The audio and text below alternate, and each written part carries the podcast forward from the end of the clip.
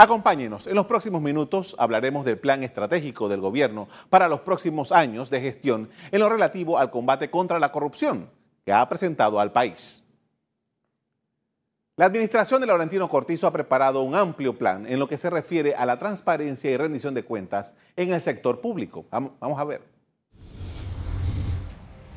En el plan estratégico publicado en la Gaceta Oficial, el gobierno se compromete a reformar leyes, crear códigos, capacitar y castigar a los corruptos. El presidente Laurentino Cortizo considera como necesaria la lucha contra la corrupción en un país señalado por escándalos internacionales.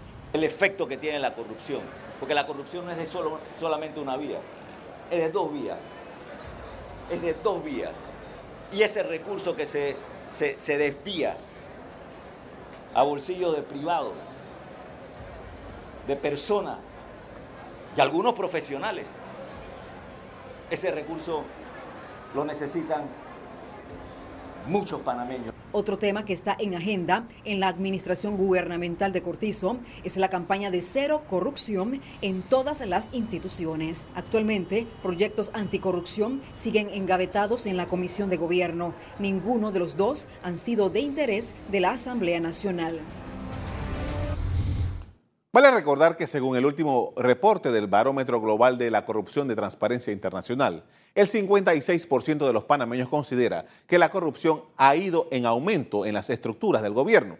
En el documento público presentado por el órgano ejecutivo se establecen algunas acciones en el camino del combate a la corrupción. Se propone revisar la norma sobre la declaración de bienes de los funcionarios. También proponen una campaña de cero tolerancia a, la corrupción en las instituciones, capacitar a los funcionarios sobre el estricto cumplimiento de la ley de transparencia. Indica también reformar de forma integral la ley de contrataciones públicas y aprobar un código de transparencia y anticorrupción de los servidores públicos.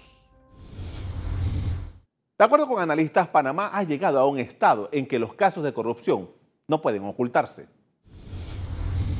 Casi 30 años después de, estar en democracia, han salido una cantidad de escándalos en estas cantidades de obras que se construyeron en administraciones anteriores, que siempre sospechamos que había corrupción. Se hablaba de los sobreprecios y de los sobrecostos y de no sé cuántas otras cosas, pero empezaron las investigaciones y salieron. Y cuidado, no es que salieron nada más en Panamá. Ahora mismo hay un caso en la audiencia real en España con una cantidad de obras hechas en Panamá.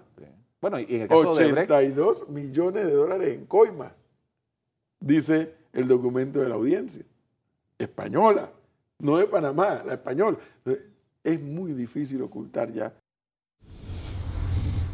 Antes les comentaba sobre el barómetro global de la corrupción de Transparencia Internacional en sus datos sobre Panamá, el cual indicó que el 90% de los panameños considera que la corrupción es un grave problema tenemos una creciente percepción de la corrupción, cada vez creemos que hay más corrupción, sin embargo, eh, e, esa percepción no parece estar tan fundada con las cifras de victimización directa, de qué tanto yo he experimentado eso, pero es algo a lo que tenemos que atender si no queremos que, que la democracia y que nuestras instituciones se vean minadas en su legitimidad. No está contemplado en la estrategia del gobierno de Cortizo, pero en la Asamblea Nacional está pendiente de debate un anteproyecto de ley que convierte en imprescriptible el delito de corrupción. En abril de 2018 se aprobó un proyecto de ley que hacía imprescriptible el delito de corrupción en Panamá.